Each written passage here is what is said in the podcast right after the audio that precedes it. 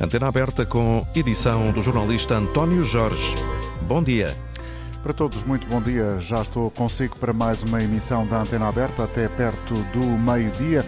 Ao longo dos próximos minutos vamos querer eh, convocar a sua atenção, mas também eventualmente até a sua opinião, e isso agradecia desde já eh, que pudesse inscrever-se através do número habitual, o 822-0101. Trata-se de um número de telefone gratuito, 822-0101. Se estiver fora do país, há uma outra linha de telefone, essa dedicada também para eh, quem está nessa situação, fora do território português. Trata-se do 2233 99956 e eh, convoco a opinião dos nossos ouvintes e, sobretudo, também a atenção de quem quiser acompanhar o programa, porque hoje vamos discutir eh, uma realidade que não é propriamente nova, mas que tem ganhado e que tem assumido, eh, digamos assim, uma dimensão especial com a presença de um sindicato que, sendo relativamente jovem, tem alcançado novas formas de mobilizar uma classe e não só uma classe. Estou a falar do STOP, o sindicato agora de todos os profissionais da educação, que ontem mesmo teve o seu dirigente André Pestana, o seu coordenador, a lançar uma espécie de desafio às instituídas e únicas centrais sindicais portuguesas, a UGT e a CGTP. Esse desafio lançado pelo STOP era no sentido das intersindicais convocarem uma greve geral, de preferência, dizia André Pestana, ainda durante este mês de fevereiro. Ora, há várias questões que se eh, podem eh, fazer a partir eh, destes dados. Estará o sindicalismo numa fase de viragem, apesar dos baixos salários, por exemplo, que são realidade generalizada na maioria dos portugueses. Vale ainda descontar para os sindicatos? O que é que eles podem representar de importante para cada um dos trabalhadores? São estes aspectos que vamos discutir ao longo desta emissão. Há mudanças na forma de atuar dos sindicatos, o que é que isso significa? É preciso ou não é preciso permitir novas formas de protesto? Quais são os limites da lei? Queremos ouvir a sua opinião, queremos ouvir a sua voz nesta antena através dos números de telefone 822-0101 ou 2233-99956. Esta linha tem um custo de chamada internacional, o número 822-0101 é um número absolutamente gratuito. Nós estamos em direto do uh, Student Hub, que é uma espécie de átrio da Faculdade de Medicina da Universidade de Coimbra, onde uh, temos como convidado para esta emissão de hoje o professor António Casimiro, Casimiro Ferreira, doutorado em Sociologia do Estado e do Direito, é professor na Faculdade de Economia da Universidade, é uh, investigador também no Centro de Estudos Sociais. Bom dia, professor, obrigado por ter Bom aceitado dia. o nosso convite. Ao telefone, uh, connosco está o comentador de Política Nacional da RTP, Ricardo Jorge Pinto. Bom dia, Ricardo. Olá, bom dia. Ricardo, até que ponto esta, uh, este desafio do STOP uh, para convocar uma greve geral uh, parece já um, uma intenção política de um sindicato que é ainda mais ou menos recente na história do sindicalismo português? Há aqui, naturalmente, uma intenção política que me parece absolutamente legítima. Os sindicatos jogam também nesse tabuleiro político eh, e, naturalmente, tentam tirar proveito daquilo que são eh, circunstâncias eh, pontuais, conjunturais, como aquela que neste momento existe e que tornou esta situação bastante previsível. Por um lado, sabemos, o governo deixou de ter o apoio de dois partidos à esquerda, um dos quais, o Partido Comunista, tem uma forte influência sobre o movimento sindical e, portanto, era mais do que previsível que os movimentos sindicais tivessem agora maior liberdade eh, para fazerem protestos, não tendo que eh, ficar circunscritos àquilo que era um certo apoio parlamentar que um partido que lhe era muito próximo eh, providenciava. Por outro lado, há a percepção na mente das pessoas de que o governo tem agora maior margem de manobra para atender as suas reivindicações, com os impostos a subirem, as receitas fiscais a aumentarem, nomeadamente o IVA por causa da inflação, cria na percepção das pessoas essa noção de que o governo, se quiser, se tiver vontade política para o fazer, eh, pode atender algumas destas reivindicações. E o movimento sindical reinventa-se, eh, percebe que tem aqui uma oportunidade, que hum, provavelmente, não, sendo única, é neste momento privilegiada, e eh, começa a estender-se para além daquilo que era o território tradicional desses sindicatos, que era mais, do ponto de vista ideológico, à esquerda.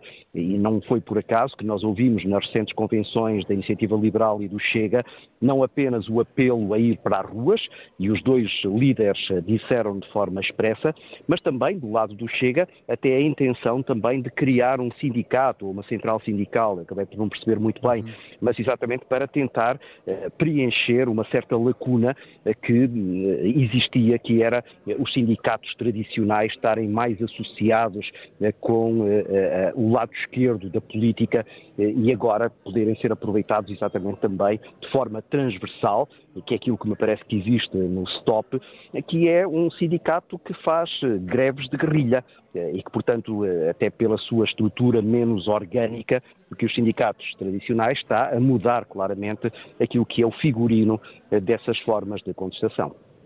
Obrigado, Ricardo Jorge Pinto, pela tua análise, uma espécie de enquadramento para o tema eh, de uma forma global, tendo em conta o ponto de partida político, porque ele eh, certamente está subjacente a esta realidade que nos propomos debater. Professor António Casimiro Ferreira, o senhor eh, estuda há muitos anos esta questão do sindicalismo e do movimento sindical em Portugal, tem muito trabalho académico produzido nesta área, muitas publicações em português e não só, e em 7 de maio de 2019, juntamente com o seu colega Elísio Stank, assinava uma, uma coluna no público uh, que tinha o título Novo Sindicalismo, no público, no jornal, bem entendido, Novo Sindicalismo, Velhas Questões, e eu, se me der licença, uh, uh, aproveitava aqui um parágrafo desse vosso trabalho de 2019 para, de alguma forma, ilustrar como esta realidade que vamos debater agora não é propriamente nova, tendo, apesar de tudo, alguns aspectos que eh, eventualmente podem ser eh, novidade. Nos tempos mais recentes, parece assistir-se a um ressurgimento do interesse pelos temas laborais e sindicais, greves ditas selvagens, bloqueios, ações radicais conduzidas por setores menos organizados da força do trabalho.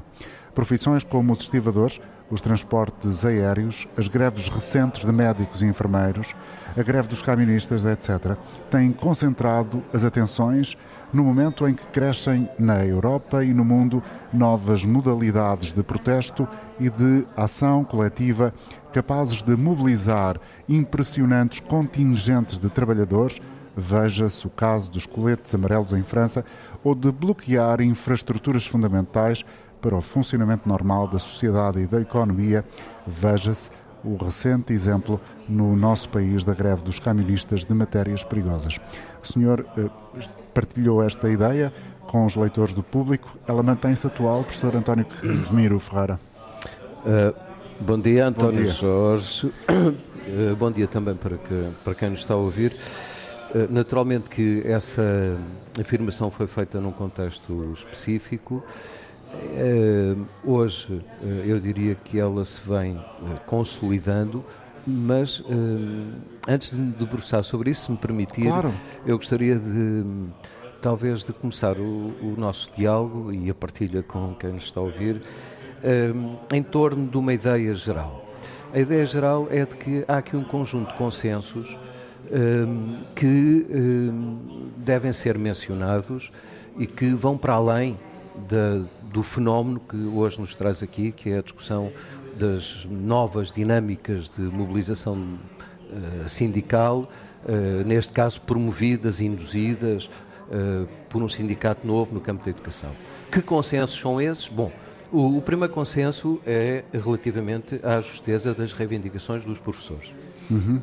Não, não, não, não há muito a acrescentar. Ou seja, essa cola existe de facto existe uh, transversalmente um descontentamento entre uh, os professores. Uh, eu diria que faz parte da história recente da austeridade em Portugal e, portanto, tem um começo muito semelhante àquilo que aconteceu a outros corpos digamos assim, da função pública, da administração do Estado, em bom rigor de todos aqueles que, de uma forma ou outra, desde professores, médicos, uh, outras profissões. Aqueles eh, que sofreram os cortes impostos pela, pelo tempo da Troika no início da década, não da passada, sim, da, da década passada. Uh, justamente, ou seja, uh, de facto, as funções sociais do Estado necessitam de terem operadores, trabalhadores com missões específicas e os professores e insisto, não só os professores, mas outros sofreram com isso. A questão é que agora estas reivindicações acumulam um conjunto de perversidades, de efeitos que não são aceitáveis em democracia, quanto às reivindicações dos professores. Não me vou, não vou detalhar. Uh, sobre, sobre, a substância. Sobre a substância, o que estou a querer afirmar Sim. é que existe um consenso básico de que alguma coisa está mal uh, e, portanto, isso é a primeira ideia.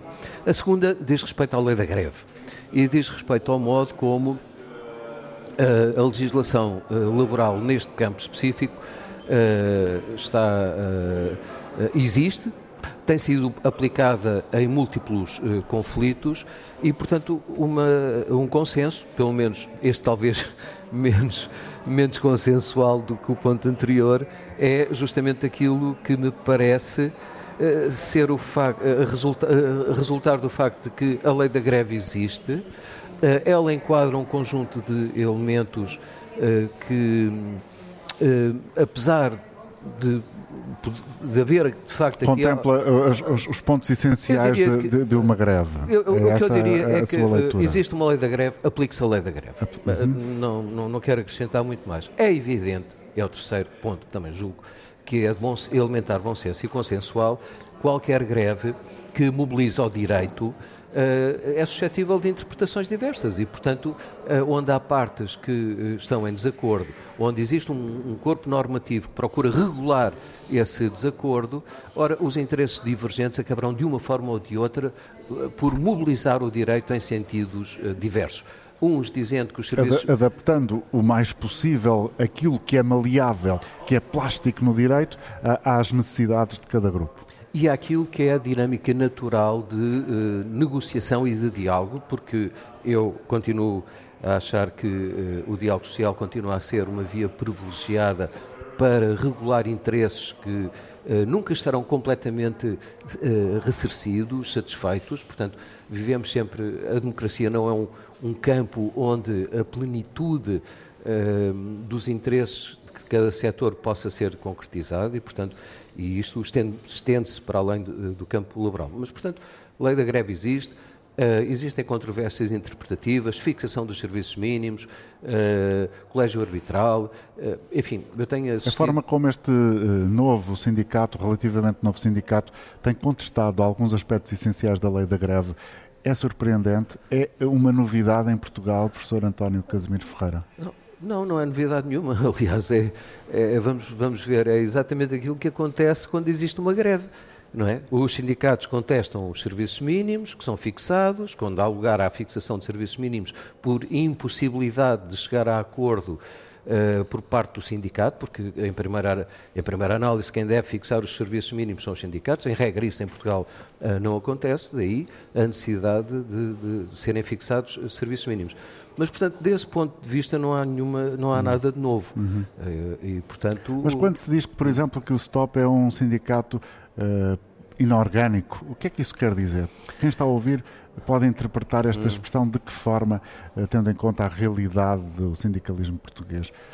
Até historicamente, se quiser. Sim, olha, quanto a isso, enfim, julgo que muitos dos nossos ouvintes terão eh, em função das suas diferentes eh, camadas geracionais, terão presente que o processo de, de, de transição e de consolidação da democracia em Portugal uhum. uh, acabou por uh, uh, acarretar uma relação muito peculiar entre o sistema político-partidário e o sistema sindical.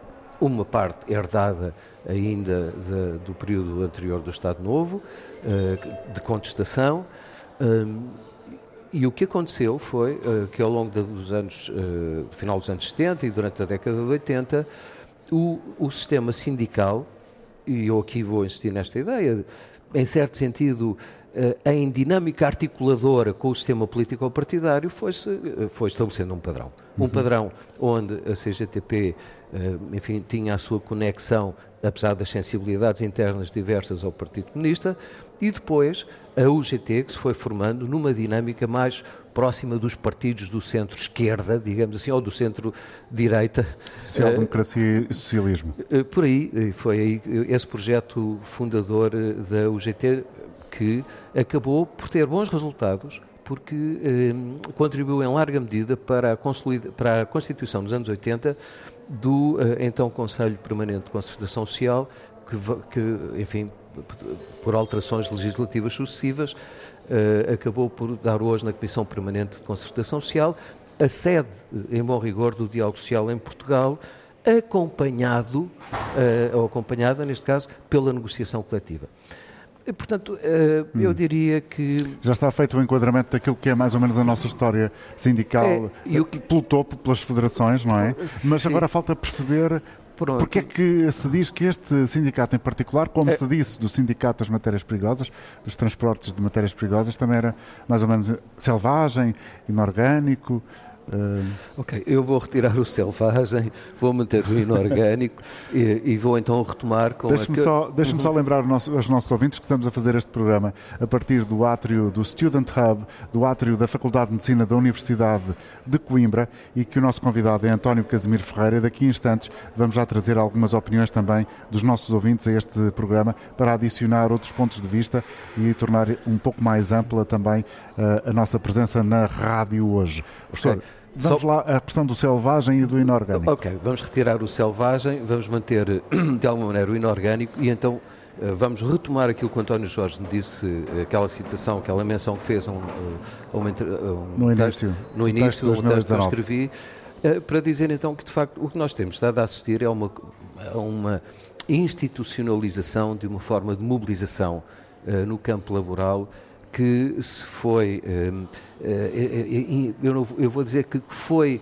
caminhando, de facto, em 2019, e aqui o contexto é importante, existia uma radicalidade muito, muito grande, muitos uhum. dos ouvintes lembrar-se-ão, com certeza, ou terão presente o agosto de 2019 e a perturbação que aconteceu quando os motoristas de, de, Sim, de matérias perigosas, matérias perigosas também não podemos deixar de ter presente o facto, que já foi mencionado, de que existe uma apetência, uh, nomeadamente pelos partidos à direita uh, do sistema partidário português, por uh, chegarem às dinâmicas de contestação de rua dos sindicatos, foi mencionada a iniciativa liberal. O Chega. Antes disso, o Chega já tinha proposto a constituição de um sindicato próximo das suas convicções, das suas e, convicções e da forma de ver a, a uh, realidade.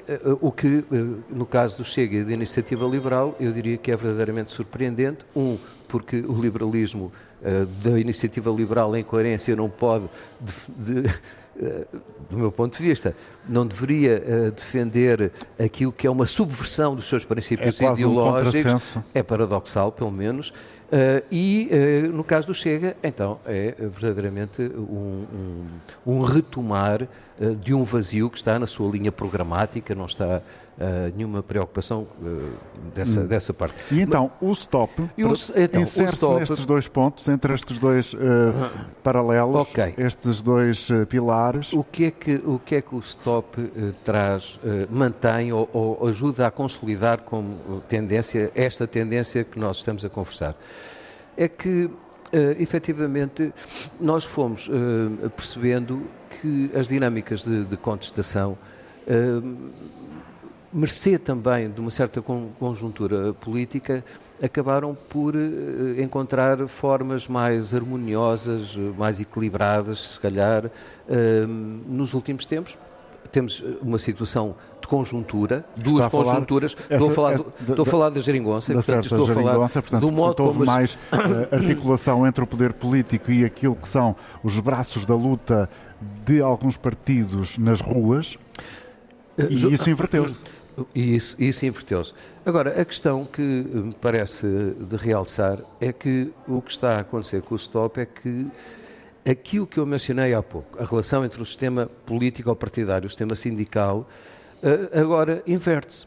E, em larga medida, o sistema sindical está a arrastar aquilo que é a lógica de contestação natural em política e de conflito político natural em democracia do sistema político ao partidário. Ou seja, vamos lá ver se eu percebi bem. Uhum. O senhor acha que partidos como é o caso do que estamos a citar aqui mais uh, a miúde, está a ditar a forma de intervenção de partidos políticos?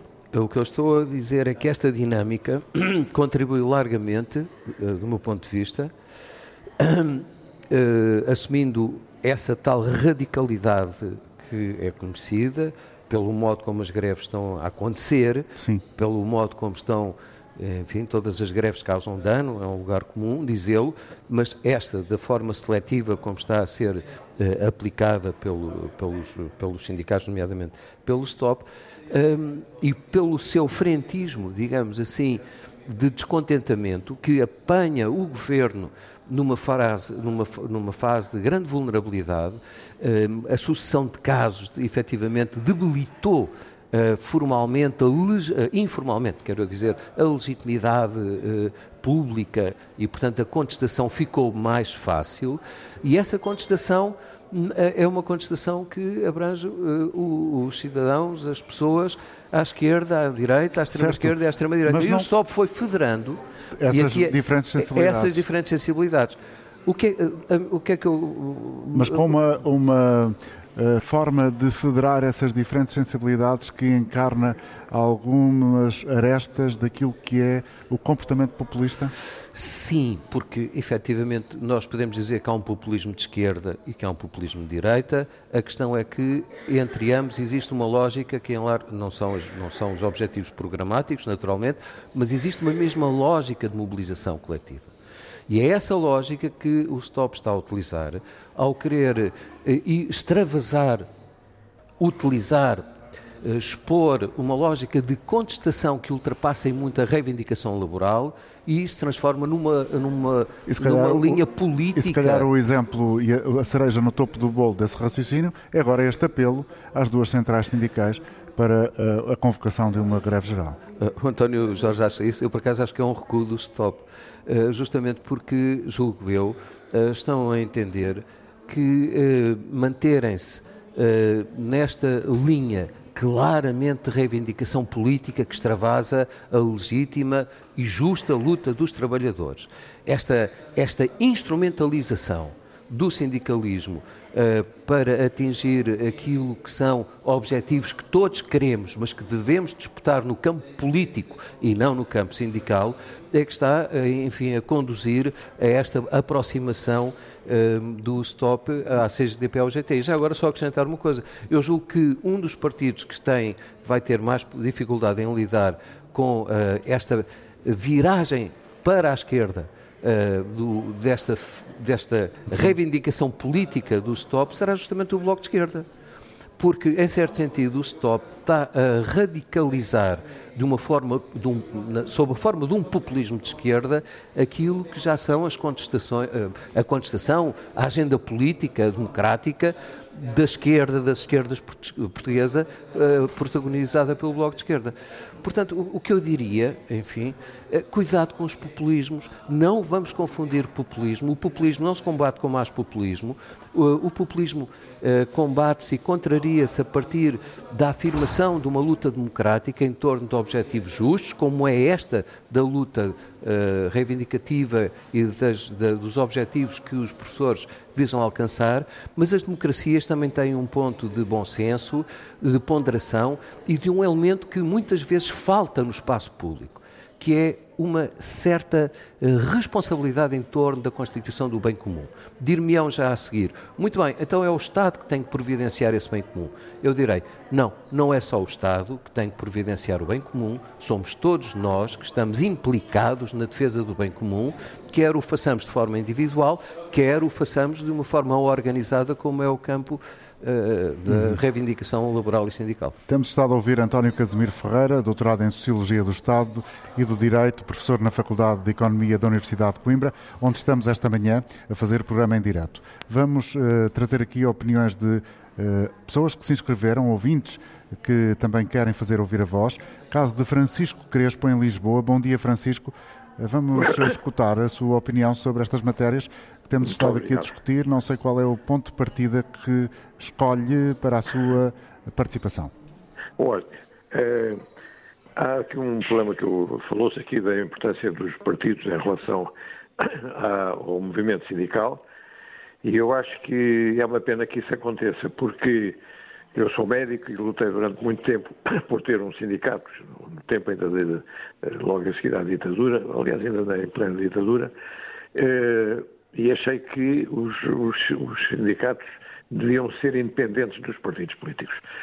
Nessa altura, o Partido Comunista eh, era muito forte e acabou por impor um sindicato de grande influência comunista. Acabei por me inscrever, porque era o que havia, mas não me parece que seja a boa solução.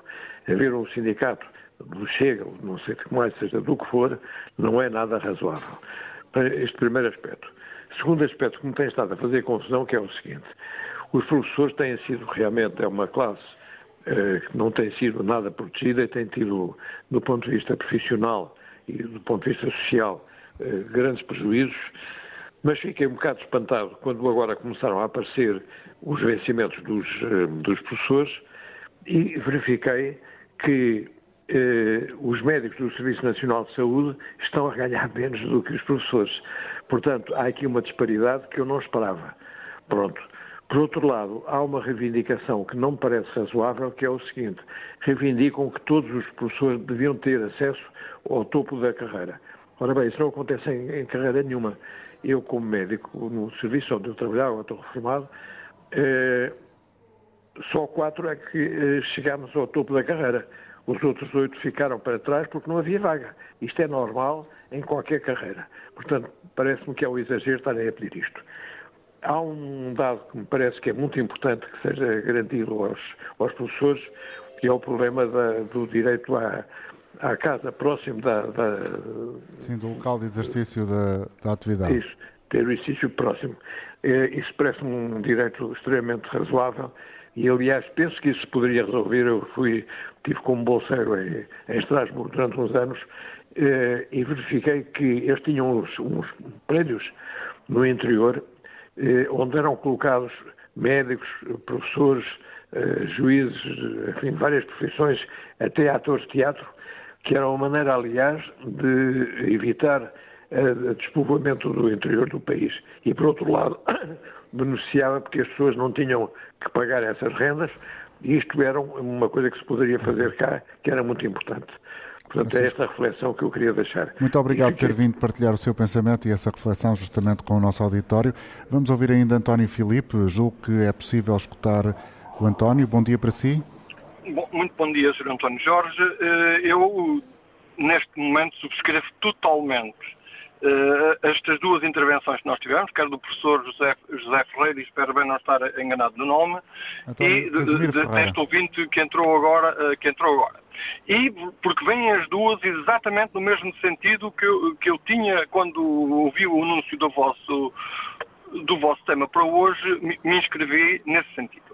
Uh, subscrevo-as totalmente. Eu sou técnico de radio, uh, sou de profissão de base técnico de radioterapia, deixei de, de praticar há bastantes anos e pertenço a um grupo, e, e conto-vos só isto, tal e qual como este ouvinte aqui o comunicou, no ano em que eu fiz a minha formação, em 83, pertenci ao primeiro curso de, que saímos com este, com este grau de técnicos de radioterapia, saímos 11. Destes 11, e de ainda alguns se encontram a trabalhar, apenas dois chegaram ao topo de carreira. Portanto, isto de chegarmos todos ao topo de carreira é algo que não pode ser. Eu dou-vos outro exemplo claro. Os meus dois irmãos, o meu irmão mais velho, o meu irmão mais velho e a mulher são os dois professores, começaram a trabalhar com 18 anos, reformaram-se aos 52, hoje em dia têm 74, e ambos chegaram ao topo da carreira e têm uma reforma de topo de carreira. Se nós dissermos que um tem mais mérito que o outro por aquele valor, acho que sim. Acho que havia certamente, porque há diferenças entre eles, e este deve ser. Quanto à questão do novo sindicalismo que hoje nos aparece, eh, eu queria relatar aqui uma frase bem conhecida de Jacob Grigiel, não é?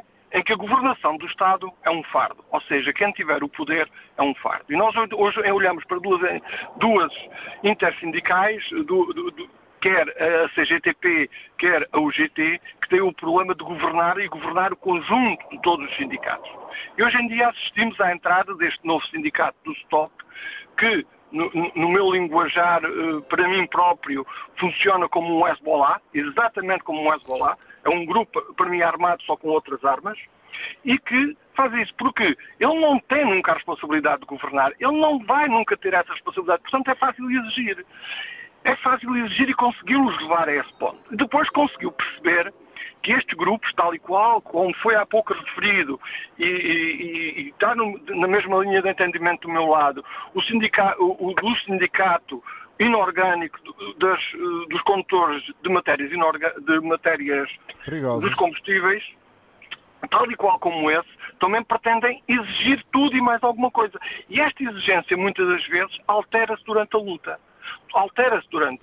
Não, não, eu não sou contra a greve, acho que a greve deve existir, devem estar estabelecidas, a lei da greve funciona, por isso simplesmente não pode funcionar com esta desarticulação de se construir e destruir o Estado. Aquilo que se pretende é destruir o Estado verdadeiramente. É aquilo que estes grupos pretendem hoje em dia, este sindicalismo novo, é pretender destruir completamente pela base, sem construir, sem ter a responsabilidade de construir para amanhã. Nada disto. Portanto, Obrigado. aquilo que eu, quando, só, para eu, só para terminar, é só dizer-vos um pensamento que me surgiu há um ano atrás, porque estamos agora aqui, passou agora um ano sobre a, a maioria absoluta, sobre o que o António Costa conseguiu. Uh, não quero saber se é com, é com direito, porque ganhou as eleições, e eu, nesse dia em que se viu o resultado, aquilo que eu disse para a minha mulher, que é a única pessoa com quem discuto política em público, disse-lhe esta situação, a partir de agora, estão aí as greves todas outra vez. Cá estão elas, António Jorge, com Muito este obrigado, António. selvagem. Muito obrigado. E eu? E continuação de boa viagem para si. Vamos ouvir ainda, antes de voltarmos aqui a conversar com o convidado que hoje está connosco amavelmente na antena aberta feita, a partir de Coimbra, da Faculdade de Medicina da Universidade de Coimbra, no átrio desta uh, faculdade, vamos ouvir uh, Francisco Manso, para depois voltarmos então a conversar com o professor António Casimiro Ferreira. O Francisco Manso está também connosco ao telefone e Francisco, corrija-me se por acaso me enganar, uh, tenho a indicação de que está em Santo António dos Cavaleiros. Bom dia, Sr. Jornalista António Jorge. Está-me a ouvir? Bom dia. Bom dia. Bom dia, olha, eu estou a ouvir baixinho, mas a mim está-me a ouvir bem, não está? Estou sim, senhor. É que eu desliguei o rádio, já, portanto já estou a ouvir o telemóvel. Muito bem. Olha, eu, uh, a Césia de sindicatos, quero dizer que comecei a ser sindicalizado há 55 anos. Portanto, nesta altura tenho 81. No meu tempo, havia sindicatos de classe. E eu pertencia a um sindicato que na altura era o maior sindicato de, em Portugal, possivelmente o maior sindicato em Portugal, que era o sindicato da Marinha Mercante, Aeronavegação e Pescas. E que trabalhei numa empresa, quando entrei para a empresa havia um sindicato. Quando saí da empresa havia 19 sindicatos. E eu, em relação às, à, à classe dos professores, acho muito estranho que a classe esteja tão dividida por tantos sindicatos, porque sendo uma classe, uh, pronto, já ouvi falar na pró-ordem, mas também que já também os sindicatos bancários. Havia os sindicatos bancários do Norte e o Sindicato do Sul e ilhas. Agora, nos professores, começaram a surgir sindicatos a norte, sindicatos a sul, e, já, já, e os sindicatos proliferam. E o que me parece é que há partidarização a mais nos sindicatos. Mas os partidos são, pronto, para mim, olha, citando o Orwell, os partidos são todos iguais, só que há uns que são mais iguais que outros. E penso que os sindicatos, os professores deviam organizar-se em sindicato de classe e reivindicar aquilo que é a situação normal de um profissional da educação. Francisco, muito obrigado pela sua intervenção. E... Trouxe aqui um ponto muito interessante que eu gostava desde já de ouvir o professor António Casimiro Ferreira comentar e dar-nos também a sua visão, que é esta ideia da proliferação dos sindicatos, de porque não menos e porque sim tantos.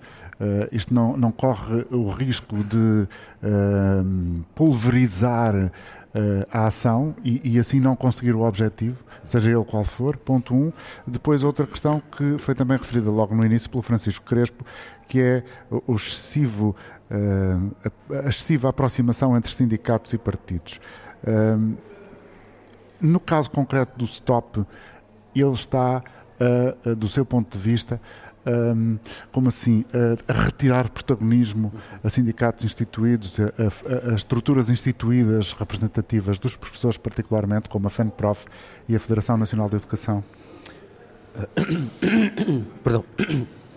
Bom, respondendo, uh, tentando pensar sim, sim. em conjunto, tanto quanto é possível, nestas condições para, de comunicação, uh, com a intervenção do ouvinte Francisco Manso, Uh, o que eu posso dizer é que nem todos os setores de atividade têm o mesmo, o, a mesma fragmentação sindical e, portanto, esta afirmação é válida efetivamente para o setor da educação, para outros setores tal não acontece. E, portanto, a resposta vai no sentido de que é preciso fazer uma análise setorial, sendo que se há mais ou menos sindicatos, a, a partida não não, não é uma questão que. Seja relevante. Eh, eh, pode ser relevante do ponto de vista de, de uma outra discussão, que é uhum. efetivamente saber porque é que são necessários tantos sindicatos para defenderem os mesmos interesses. Mas uh, a setor a setor. Uh, temos outros setores que têm quase, em que há monopólios, entre aspas, naturalmente, entre, entre sindicatos. E, portanto, só uma análise setorial é, é que, que, permite pode... uma conclusão racional. Sim, mas uh, eu, eu, agora, se, se, se, se, o António Jorge me permite, eu gostava de realçar as boas notícias, pelo menos do daquilo meu ponto de vista, ouvido. daquilo que foi ouvido. Eu acho que é muito importante porque uma mensagem de esperança uh, neste momento é relevante. As intervenções, quer do Dr. Francisco Crespo, uh, quer do, António, do Sr. António Felipe e, e, e do Sr. Francisco Manso, uh, efetivamente, nenhuma delas pôs em causa a importância dos sindicatos.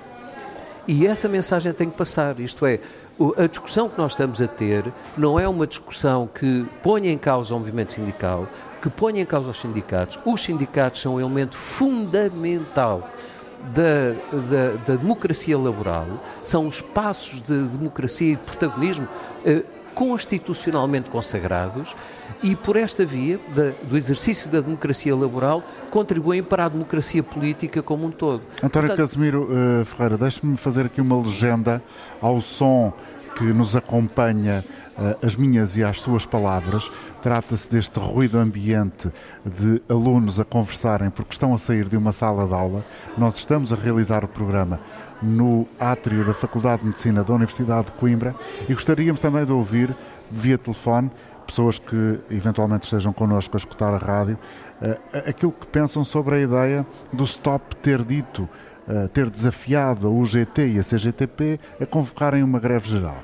Será que isto fragiliza aquela que é a pretensão dos professores de terem o seu tempo contado, de terem melhores retribuições. Queríamos ouvir a sua uh, resposta. Ligue o 822-0101. Desculpe, professor, interrompi-o para fazer esta legenda. E muito bem, a participação e o apelo à participação é fundamental.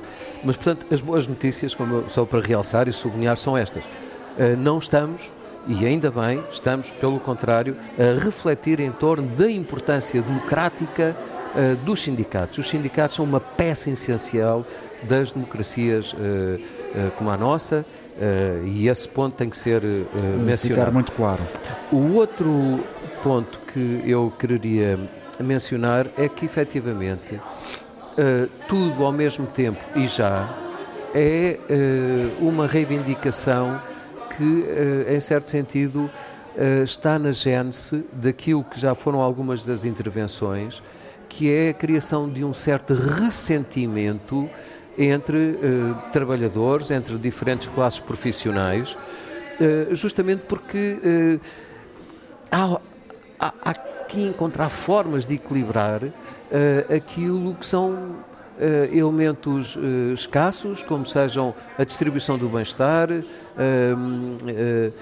o processo de acesso aos bens públicos e democráticos, e isso tem que ser partilhado de uma forma em diálogo com as suas diferenças, mas a radicalização, repito, tudo ao mesmo tempo e já, pode assustar.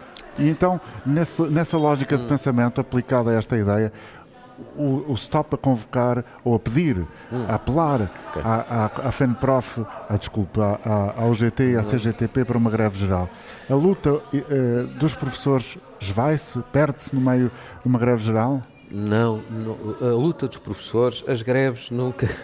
Vamos ver, as greves uh, são um elemento fundamental das sociedades democráticas. Atenção que tudo o que eu estou aqui a uh, perguntar uhum. não tem, não pode ter uma leitura, uh, como digo, literal das minhas palavras. Não claro. estou a menorizar de forma alguma o valor da greve. Não, e é isso mesmo, a greve é fundamental, elas existem. O que nós, o que isto, o, o, que este fenómeno novo desta greve, que vem na sequência, como já vimos de, anteriores, uh, com esta lógica populista, vamos designá-lo assim, uh, para, para simplificar, o, o, que ela traz é a necessidade de recentrar as reivindicações dos professores no estrito campo laboral. E isso é importante. E se o STOP, de alguma maneira, está a fazer esse apelo, não vou aqui elaborar nenhum processo de intenções, tudo vai uh, depender uh, das, do posicionamento da CGTP e da UGT, mas eu também quero lembrar que o STOP se apresentou como um sindicato, e aqui está eh, esta tal perplexidade relativamente aos populismos, se apresentou como um sindicato anti-sistema sindical, isto é, um sindicato diferente e contra os outros sindicatos. E isto faz-nos lembrar, tem ressonância numa, em algo semelhante que aconteceu no sistema político-partidário, que é quando aqueles partidos eh, que dizem nós não somos partidos do sistema. E aqui é que também podemos perceber como é que as lógicas populistas são transversais, quer no espaço político estrito ao senso, quer eh, no campo sindical. Por isso. A FENPROF e a FNE uh, podem sentir-se ameaçadas? Eu, eu, esta é a lógica que eu não quero reproduzir. Ainda é muito cedo para fazer essa Não, essa nem a quero reproduzir. Porque, porque é a lógica do populismo e é, do facilitismo. E, portanto, do facilitismo. E aí é que, de facto, seria conveniente que o bom senso e, o, e aquela ideia do, de que há um bem comum que tem que ser preservado, uh, se quiser, o, o, o retirar da radicalidade com que muitas vezes as afirmações são feitas, por parte dos, enfim, dos momentos que, que protagonizam as reivindicações do STOP, uhum. talvez isso seja um bom caminho para uh, uma uh, certa convergência no campo sindical, uh, no campo, na área da educação e, e relativamente a, a, às aspirações dos professores. Mas este é um, é um tema que é difícil, não há, não há, atos de adivinhação aqui assim, claro. uh, em direto. Vamos ouvir, vamos ouvir então, uh, professor António Casimiro Ferreira,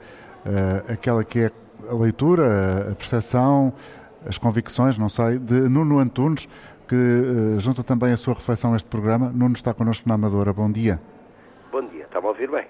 Estou, julgo que sim. Um, vamos lá ver. o stop encontrou as condições para poder aparecer.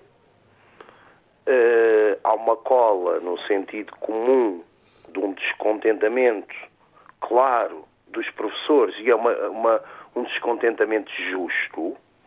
Uh, e em que a, a, prova mais viva de que, a prova mais viva que os professores têm razão é que o, o, o próprio Estado não conseguiu aprovisionar o número de professores uh, suficiente quando andava a deitar milhares e milhares de professores para o caixote do lixo, do ponto de vista profissional, não aprovisionou os professores necessários para o futuro e neste momento a luta dos professores dá-se no contexto em que há falta de professores. Como existem falta de médicos, há falta de professores. Portanto, a luta dos professores neste momento dá-se neste contexto uh, do qual o, o, o, sindicalismo também se deve adaptar. Mas vamos lá ver. Uh, Dizem-me que o, o, sindicalismo funciona uh, com o sistema político.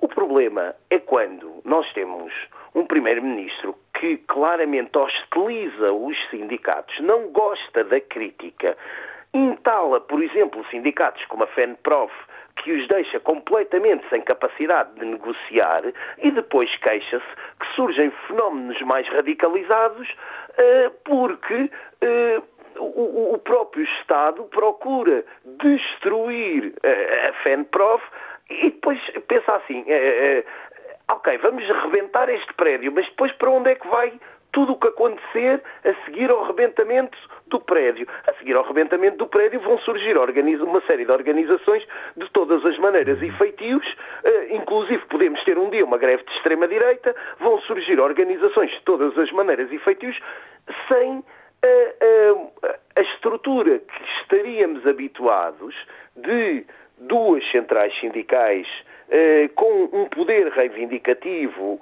eh, uma mais clara do que outra, uma mais dentro dos acordos sociais e, outra central mais, mais próxima dos trabalhadores, mais próxima da, da luta da rua. E, e agora o que, é que, o, o, o, que está a acontecer aqui é. Uh, os próprios sindicatos têm sido tão hostilizados pelo poder tem é, é, o discurso é uma espécie de fuga forte. em frente e, e, e, a, e, a, criação de novos organismos, digamos assim. Muito obrigado, Nuno. Estamos praticamente a concluir este programa, o primeiro que fizemos hoje a partir daqui, ou que pretendemos fazer ao longo da semana na cidade de Coimbra, hoje na Universidade de Coimbra, na Faculdade de Medicina. Nosso convidado António Casimiro Ferreira, doutorado em Sociologia do Estado e do Direito, também investigador no Centro de Estudos Sociais. Para concluir, António Casimiro Ferreira, este nosso ouvinte falava uh, na necessidade uh, que, que quem acaba por não ter voz, basicamente é essa a ideia, acaba por não ter voz porque o poder político de alguma forma conseguiu aniquilar algumas estruturas, eh, outras, outros organismos surgem. O STOP, apesar de tudo, vem dar um sinal de que o sindicalismo está vivo? Eu quero acompanhar a reflexão que este ouvinte Nuno, que o Nuno Antunes fez. O sindicalismo está vivo, a questão é saber se a contestação sindical, uh, as manifestações, as greves, não podem ser apropriadas por, por um discurso, uh, por um objetivo uh, político de direita ou de extrema-direita. E essa é uma preocupação que nós eh, devemos ter e que julgo que perpassou um pouco a nossa Nesta conversa. conversa eh, e esse é um risco, eh, é, é, é um risco que devemos evitar e contrariar. O sindicalismo é um bem democrático, faz parte da democracia, como eu já mencionei. É evidente, como todos os espaços democráticos, o sindicalismo está exposto às lógicas populistas que visam apropriar-se dos espaços democráticos de uma forma natural. E basicamente há que estar alerta. E portanto o que eu diria é que efetivamente os sindicatos, uh, quer a FENPROF, quer, uh, quer a, a, FNE, a, a FNE devem ponderar devem continuar a pugnar como têm feito ao longo destes anos e eu não posso deixar de realçar o histórico e o contributo histórico que, este, que, estes sindicatos têm, têm feito. Uh, uh, o que não podem é ficar reféns Des, da lógica de contestação. Professor, muito obrigado okay. pela sua colaboração. Chegamos ao final deste programa. Voltamos amanhã, como sempre, depois das 11. Até lá.